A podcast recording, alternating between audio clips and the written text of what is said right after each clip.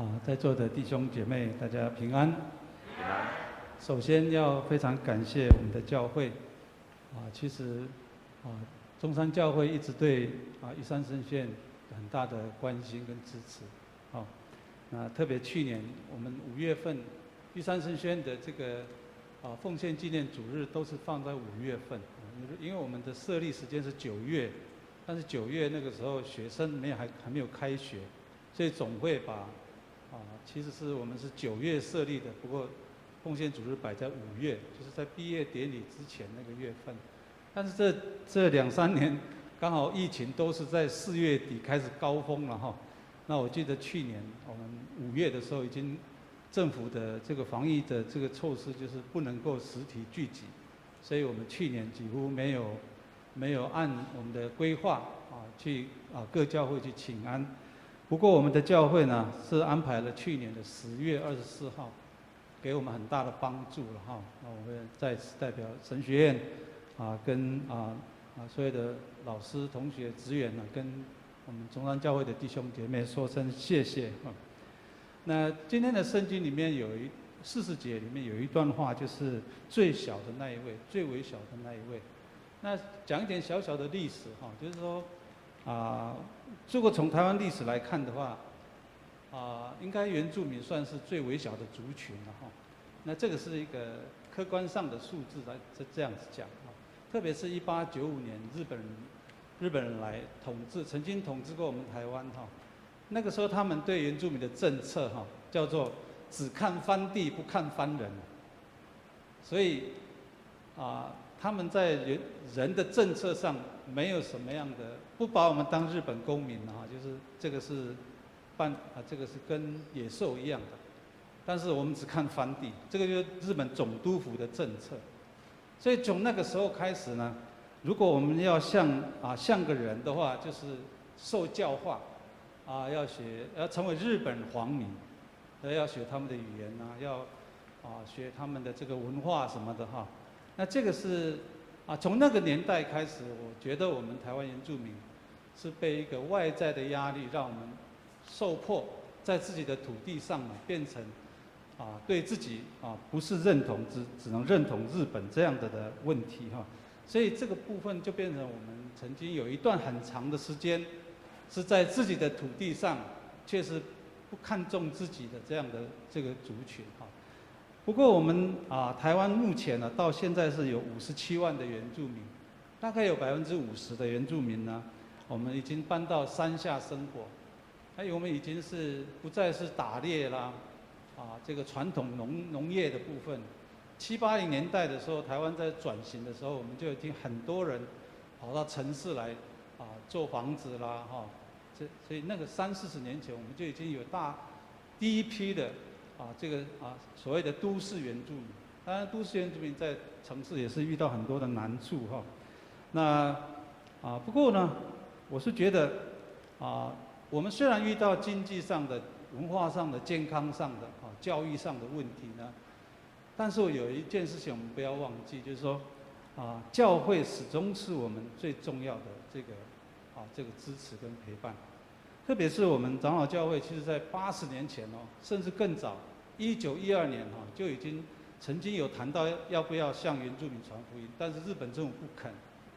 啊，这到了七啊八十年前的时候，我们台湾基督长老教会就推动这个叫做原住民宣教运动哈，就带领原住民认识福音、认识耶稣。哦，那个年代哈，所以我们说啊，原住民从那个时候成为基督的儿女、基督的信徒哈，那。到现在，很多原住民基督徒，不管遇到什么事情，他就是以耶稣基督的信仰在面对他们生活的各种困境。意思就是说，耶稣成为他们生命当中最大的支持跟力量。啊，这个在原住民的基督徒里面一直是如此哈。所以我们说，教会啊，不论是在什么时代，或者不论教会设立在哪里，应该都是所有这个社会当当中最微小的人。他最大的同伴跟支持，好，我们知道台湾其实呃，圆明会里面是说十六组以上，那我们台湾基督长老教会大概就有十十十组以上的教会，啊，但一些小的比较没有，像少族啦这些就比较没有哈。那其他大概都有哈。那可是我们长老教会，我为什么说教会是我们最好的同伴呢？因为我们单单设立了原住民的教会就五百三十三间了。我们台湾基督长老教会是一千两百九十六间呢。我们在原住民的教会就有五百三十三间，分布在十多族的族群。你想想看，战后台湾在发展的时候，谁去支持原住民的社会跟未来？谁去安慰？谁去一个新的真理去引导他们？因为日治时期呢，就已经让我们整个祖先的传教训都已经都已经差不多都毁掉了。但是感谢主啊，感谢神，七八十年前有福音传给我们，我们开始认识圣经的真理哈。我们说耶稣曾经来到世上呢，他背负了死亡的苦难啊，可是他从死里复活，这个大能大力呢，让世界所有这世间所有微小的人，他们可以看到生命的盼望，啊，然后我们可以有勇气去面对我们在世间遇到的各种难处，这就是复活的大能。好，所以我们说上帝爱我们世上的人呢，其实他是。他的心意有一部分是要最微小的人能够彼此互相协助、彼此相爱，共同面对人世间的困难哈。所以今天的经文大概我要分三个小点跟大家一个分一起分享，大概都中间都是跟见证有关了哈。但是我要从小故事跟大家讲这个圣经的道理哈。第一个就是我们跟微小的人一起来建立上帝的国啊，跟最微小的人一起建造上帝的国。耶稣在世上的时候，从来就没有弃绝过任何一个最微小的人。大家如果好好的看福音书，耶稣就是这么一位，从来不弃绝微小者的主。好，甚至他为这世间微小的人钉死在十字架上，也为他们第三日复活。所以我们说，任何一个最微小的人，他都分享了基督救恩的生命、救赎的生命。这个对我们。来讲是非常重要，这会成就任何一位最微小的人他生命的尊荣。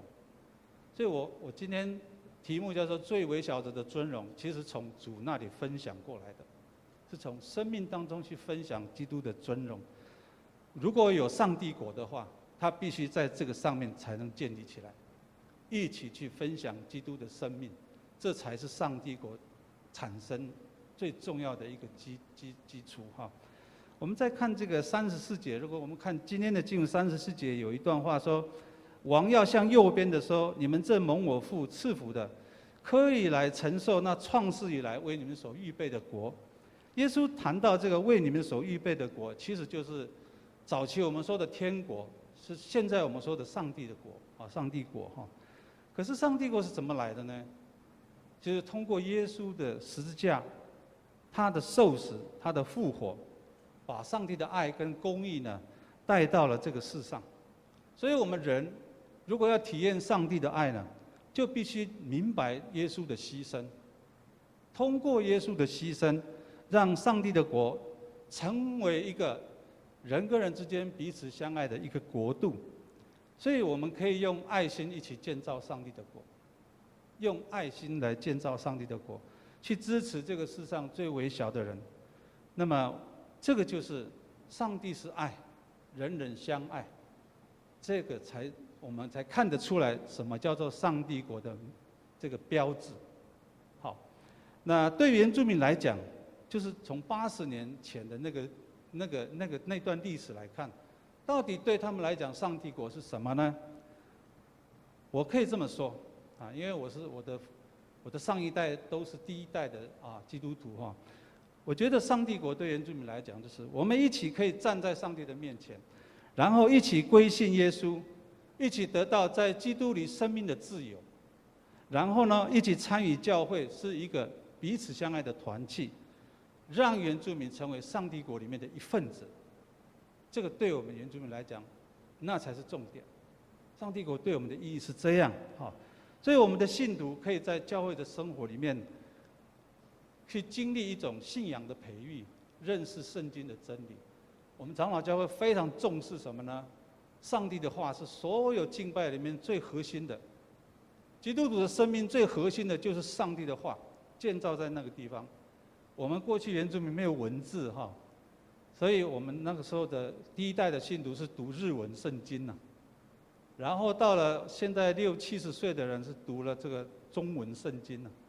但是我们的这一代已经有了这个泰雅族的圣经了，语言在变化，就越来越接近你是谁，用你最亲近的语言。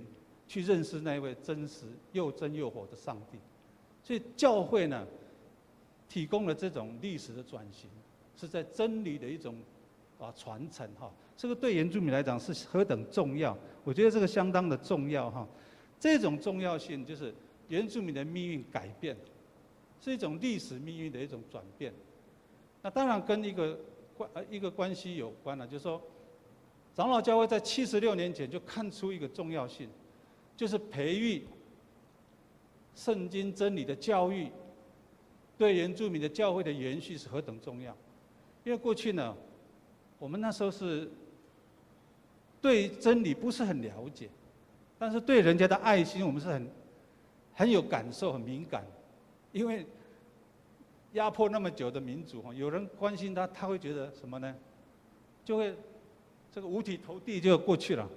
所以我们长老教会开始传福音的时候呢，我们还是延续比较是有神的话，但是有一个宗派就天主教来了啊，他的这个米袋啊、面粉啊比我们还要多啊。原来我们的会友是一两百位哈，大概有七八十位去天主教去了。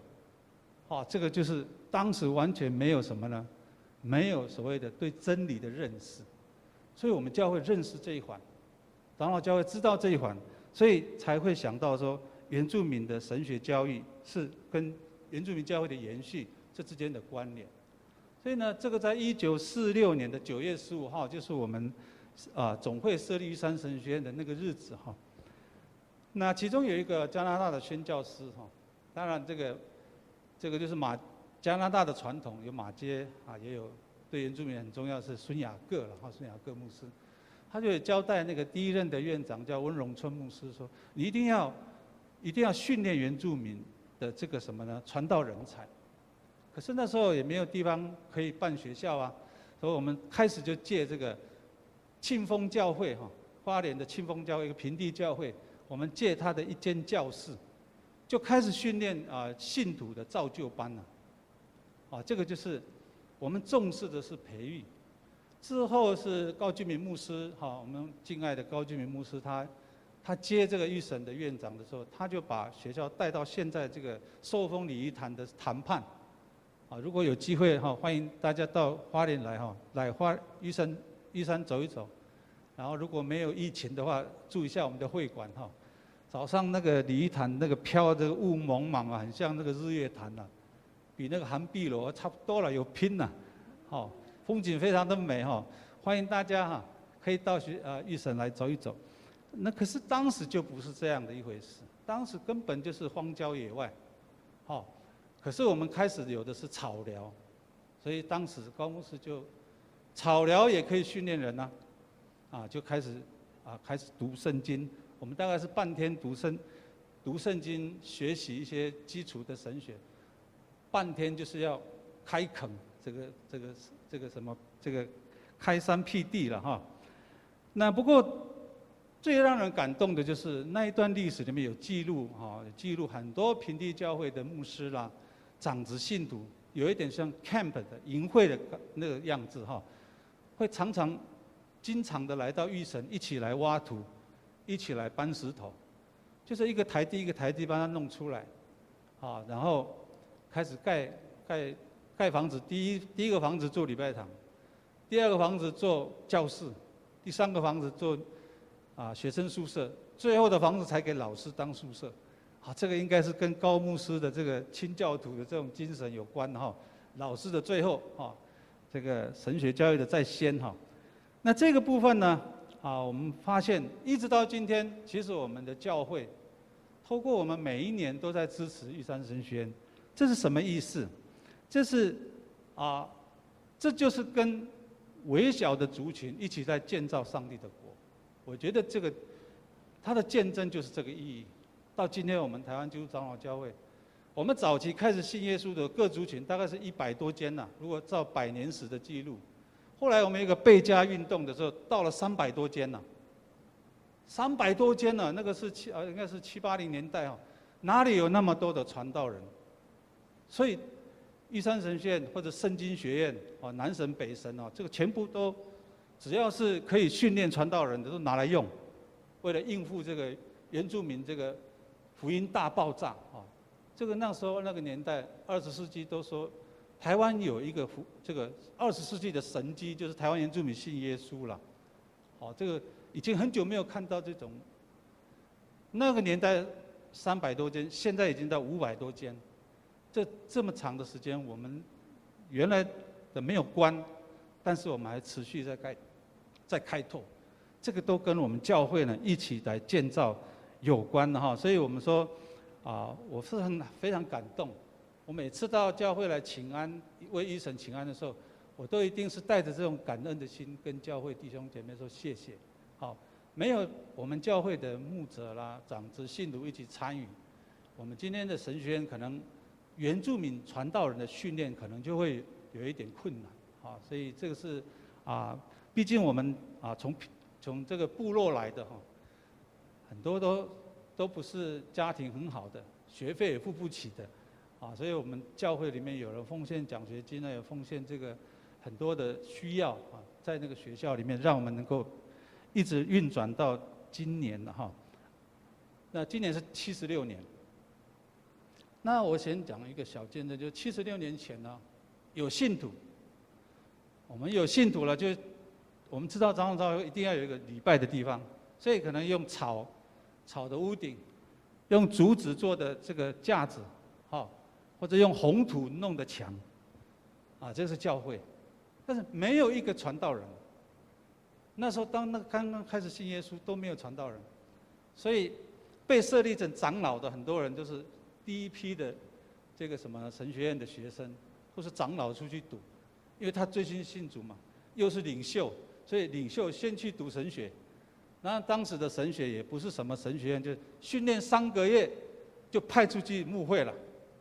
那他的学历怎么读呢？他要读二十年才读到传道师，啊，所以我们原住民的这个传道人的训练，就是花二三十年才满足了总会要求的传道师啊，啊，可是为什么？为什么三个月就送去呢？有太多教会又没有人哈。其实我的父亲其实也是其中一个。那我的父亲呢，他啊，他呢啊，也是因为听到了耶稣，耶稣。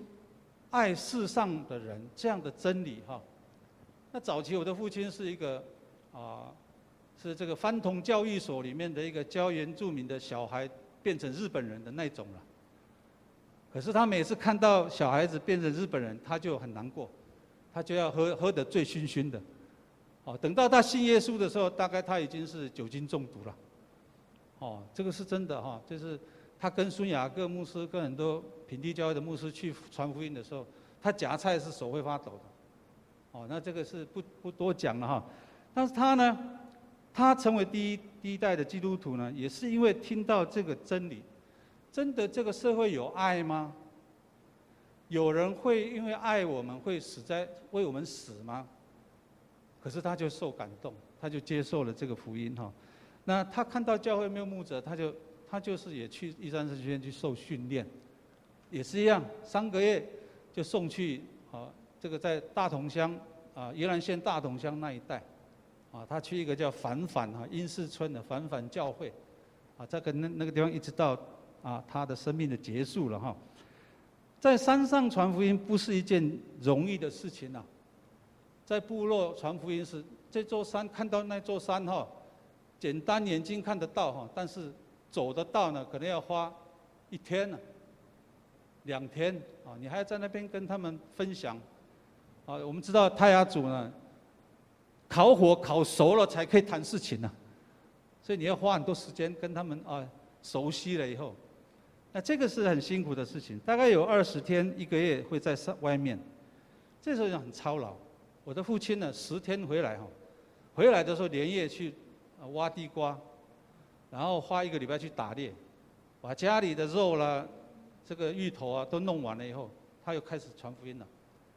那这样的日子呢，啊，让他身体太过度操劳。我刚刚说他之之前也有一些酒精中毒，所以他四十七岁就过世了。那个时候我的年龄是应该一岁一岁半的小孩子了哈。没有爸爸，对原住民的生活是家庭生活是很辛苦的。人家有肉吃，我们就没有肉吃；人家有稻米，我们就没稻米。所以我们要要靠舅舅辈的，要靠舅舅辈的来帮忙啊！如果有打到一头猪，他就是弄一条腿给我妈妈。啊，我们还小，我们还不能打猎啊，我们都还是还是小孩子哈。所以这个这个样的时间很辛苦。但是我的母亲呢，她就一个人照顾我们。我们原来有十个兄弟姐妹，但是生活太苦了，公共卫生也不好，什么疟疾霍乱一堆哈，所以只剩下四个人。林庆台是第应该是第八位，我是第十位。我的日本名字叫十次郎了，啊，啊，尤一肉哈，这个十次郎哈，所以那是那上一代的故事哈。不过我妈妈呢，常常就是要祷，靠祷告过日子，特别为这三个男孩子祷告。她说：“你爸爸交代，你一定要为你的孩子祷，我们的孩子祷告。三个全部都要到原住民教会为为神工作。”所以我们长大的时候，我的妈妈说：“你们长大，我不要你们来赚钱来养我，我要亲眼看到你爸爸交代的事情完成。”啊，就是原住民教会的人，啊，牧者太少，你们三个跑不掉，你们都要做神的工作。所以他确实，我上帝有听我妈妈的祷告了哈，所以我们三个今天都在教会里面到原住民的。啊，教会来服侍哈，那这个是他最大的安慰跟喜欢欢喜了哈。那这些故事的分享，其实是来自于啊，我们平地教会的牧师长子弟兄姐妹愿意支持原住民的神学教育，所以才会有这一系列的故事下来。我觉得这个是很美的事情哈。我们一起跟这些最最小的族群呢，一起来建立上帝的国，在他们的部落。那今天如果我们在都会区的时候，其实我们都想尽办法在都会区也有牧养的工作。好，我曾经也在台北开拓一个叫雅歌教会，现在在民权西路跟福兴街那边哈。我也曾经跟几个大教会说，我可不可以借你们的礼拜堂哈？啊，那个时候没有成功啊，好可惜哈。他们说可以啊，你去主日学教室啊，这样子。我说我说我们也是弟兄姐妹呢，你们礼拜完了，下午那时间可不可以放我们，让我们进去礼拜哈？可是那时候我们的族群关系不是很好，啊，彼此不认识，文化上什么都不太认识，所以我们的关系上没有那么亲密。不过今天的话不一样，今天我们非常重视伙伴关系，这是我们新的见证哈。那这个是第一项，第二项就是说，在最微小的人身上做美事哈。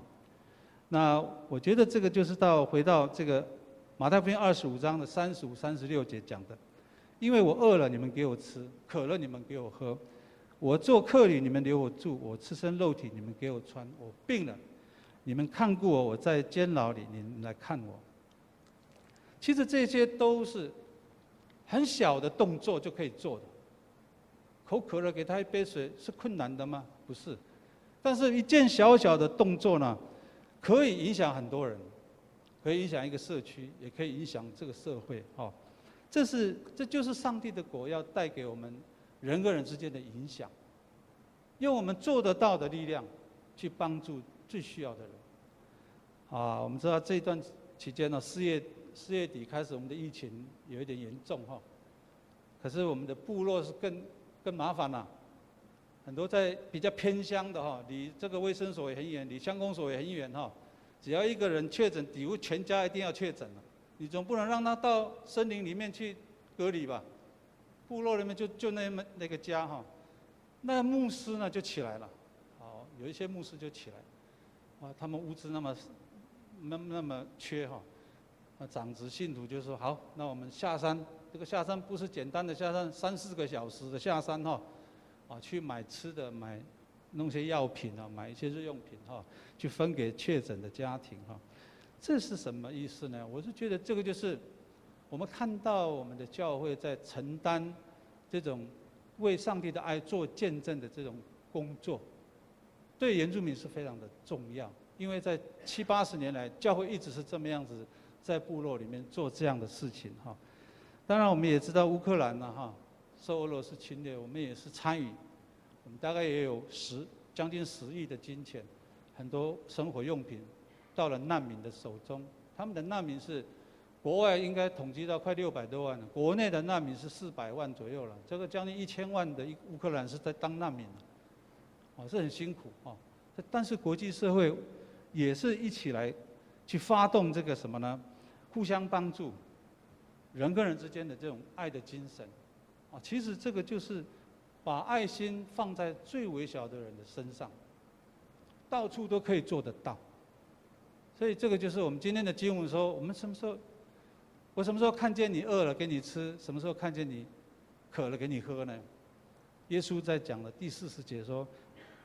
只要你们坐在我这弟兄中一个最小的身上，就是坐在我身上。如果我们看约翰一书的四章七节，它里面有提到说，我们要彼此相爱，因为爱是从神来的。基督徒知道上帝是爱的源头，所以我们必须要这么做。我们也希望台湾所有的人民呢，能够认识这位真神是爱。不管是原住民，或者是我们台湾所有的人，各种族群呢。我们都可以在神的国里面呢，啊，成为啊上帝的子民。希望有这一天能够来到哈。第三个呢，就是在患难当中遵行爱的诫命哈。我用一个马太福音二十四章啊，这个十二节十三节讲的，他说：“只因不法的事增多，许多人的爱心渐渐冷淡了。但是唯有忍耐到底的，必然得救。”这句话是耶稣在提醒他的学生哈。患难的时候，最大的力量是爱。人在困难的时候，最大的力量是一种支持。我觉得这是很重要的。上帝创造人，也把他的爱放在人里面。我觉得我们就是要表现出那种上帝的形象里面最重要的那个东西，让我们有能力去遵循爱的诫命，就是尽心尽意尽力尽尽力爱主你的上帝。其次就是爱邻舍如同自己，这是两大诫命。其实我们做得到，我们可以在患难的时候做得到。哈，那我我用一个小小的见证呢，我个人的部分哈，就是说三年前哈，啊，三年前的身材不是这样，这是缩小版的林月道哈。以前我是有一点比林庆台还要再再多一分哈，多一份肉哈。这个打猎的话，多多几份给我，好。那我其实自己也体验到这种人跟人之间的这种从患难当中的互相支持哈。上帝带领我走过这种疾病的这种啊患难跟考验哈。比如说二零一八年十一月二十四号，我这边有一个左颈动脉剥离哈，就是就是所谓的这个缺血性中风了，啊这个地方。啊，这个地方是有中风哦，但是感谢神哦。可是那时候发作是这一半都没有没有力量，没有动。啊，后来这个我非常的惊恐哦，我也害怕自己不能再做上帝的工作，因为我有些一些前辈哈，啊，像我有些前辈哈，在客家中会牧会的前辈哈，啊，他中风就没有再起来，啊，没有说话的没有办法。所以我就很担心哈，这个啊，我在那个花莲门诺医院，那时候这个送到七楼上面去，七楼刚好也看到玉神的这个鲤鱼山，鲤鱼潭前面一个鲤鱼山哈，我就向神祷告，我说神啊，如果可以的话，求你让我这个瘫瘫软的身体哈，把它完全恢复，然后你要怜悯我的双手双脚。让我可以健康平安的回到玉山神学，那让我继续服侍你，服侍教会，让我的家人安心。我那时候真的是这样子迫切祷告。但是我的师母啊，看着我那么害怕，每个人碰到这种事情应该都是很惶恐，外面的人一看得最清楚，我里面那种恐惧。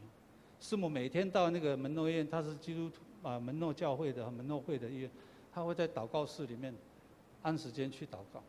有一天有一次了，他回来，他说：“上帝有用一段经文安慰我呢，这样，就是诗篇的十六篇八节十节，诗篇十六篇的八节十节，我念给大家听哈。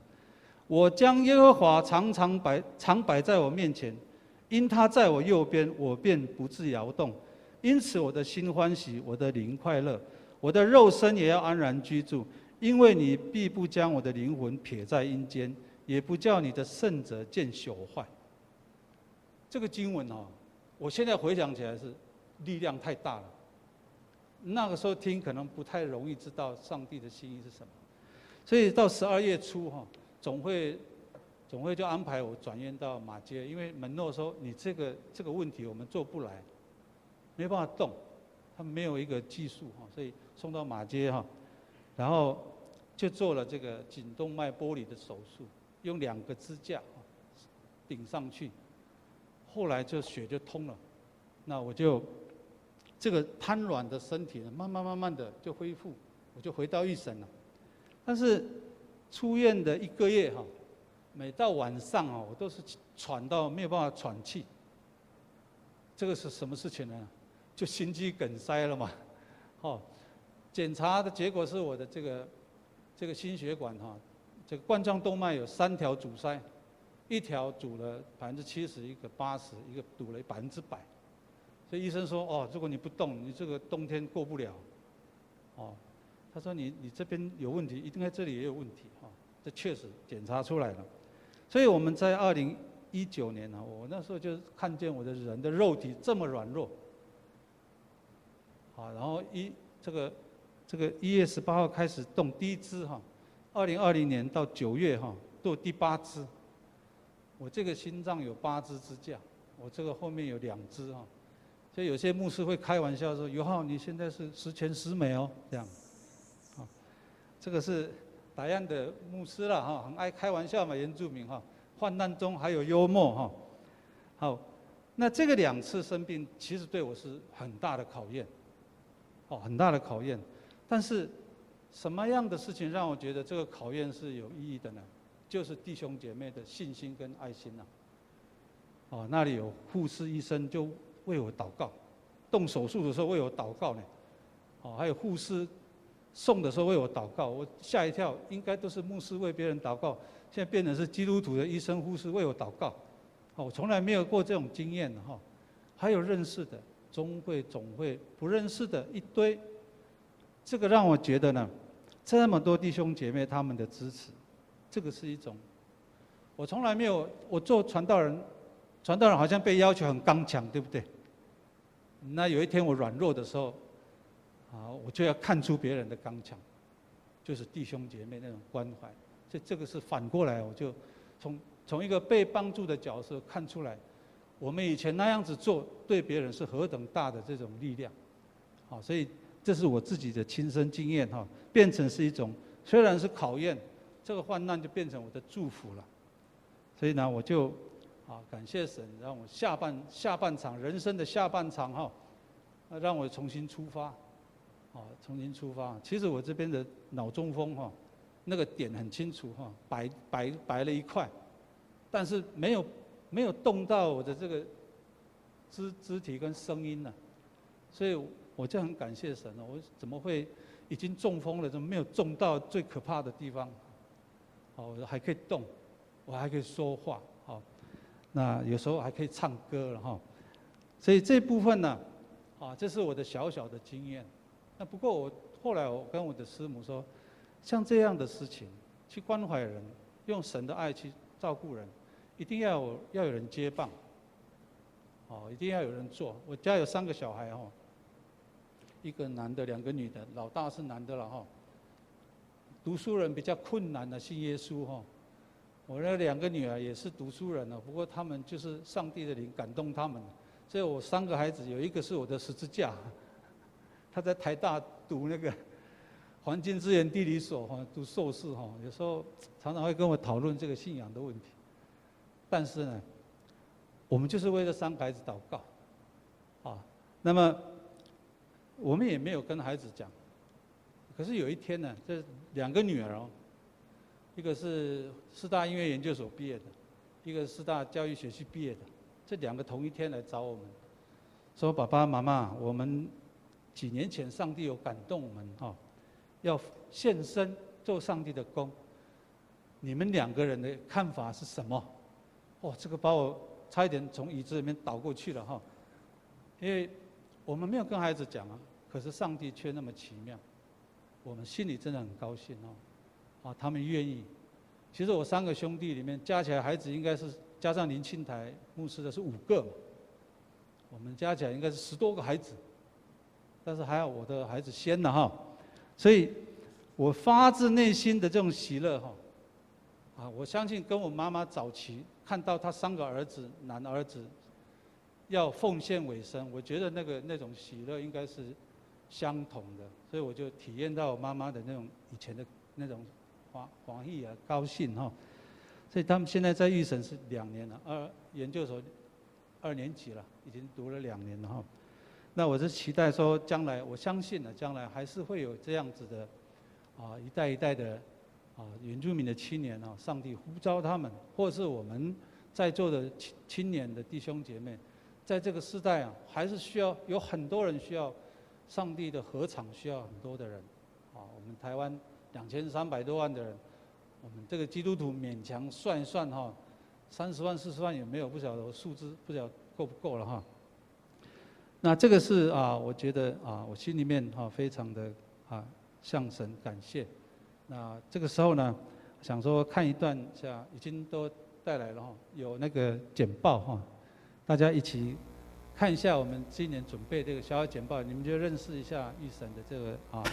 玉山神学院自一九四六年以来至今，秉持着以基督福音为根基，透过神学教育、音乐培训，让我们在教会与社会上服侍，要实现上帝国。玉山神学院本院的神学宗旨，乃是从原住民族生活实况来诠释信仰，参与宣教。学院请安布辛达利院长，感谢上帝在去年疫情扩大之际，育神会馆全力向成长。感谢教会团体以及总会大型的会议来到育神举办，使玉山神学院有更多服务与回馈教界的机会。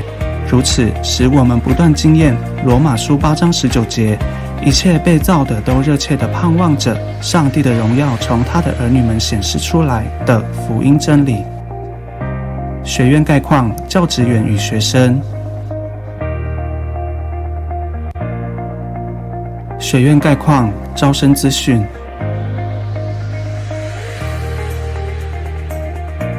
经费预算与需求：特别需求，清寒学生奖助学金，师资培育事工，东台湾小型教会青少年及儿童事工，整建老师宿舍工程。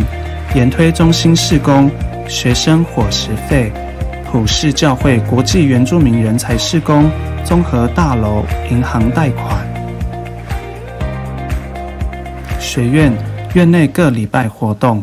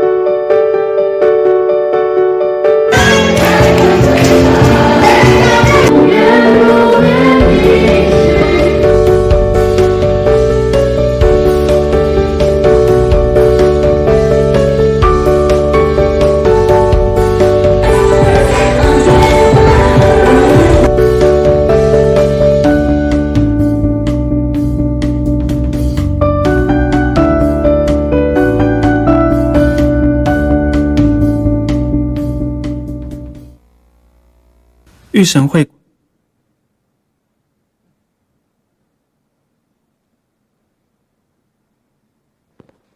好，我们刚刚看到那个片子里面有一个这个东台湾小型教会的那个青少年，而其实那个是很有意义的哈，就是啊，我们十多年前开始的时候，东海岸有一百多间的教会是无牧者，特别是阿美族的，哦很多哈，从这个宜兰这里一直到台东，啊跨横跨这个泰雅族、布农族、阿美族啊，这个卑南族。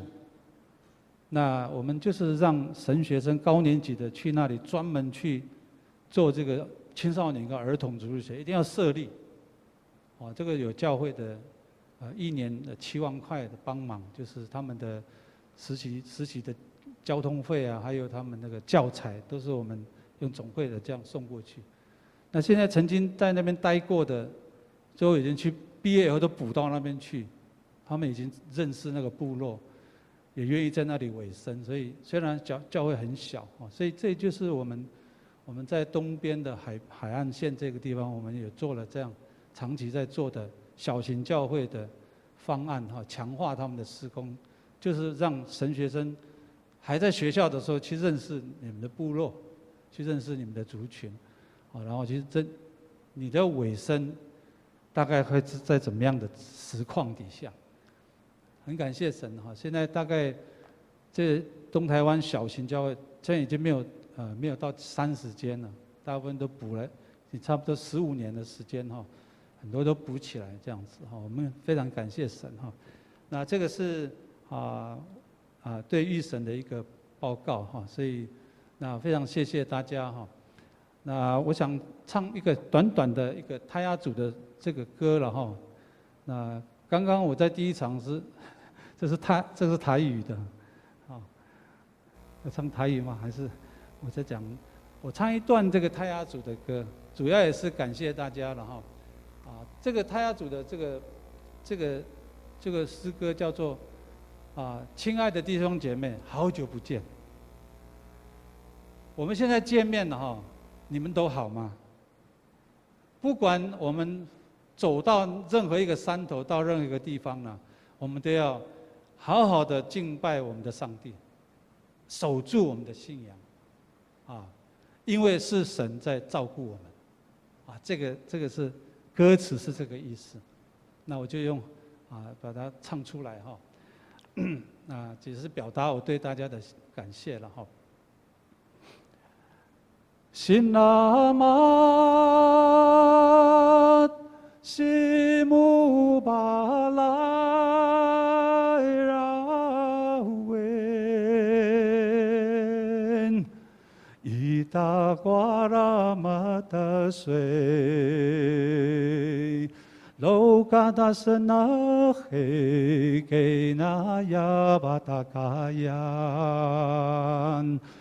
拉玛达水，罗嘎达森那黑给那亚巴达卡亚，安那达姆萨那耶努，罗嘎达森那黑给那亚巴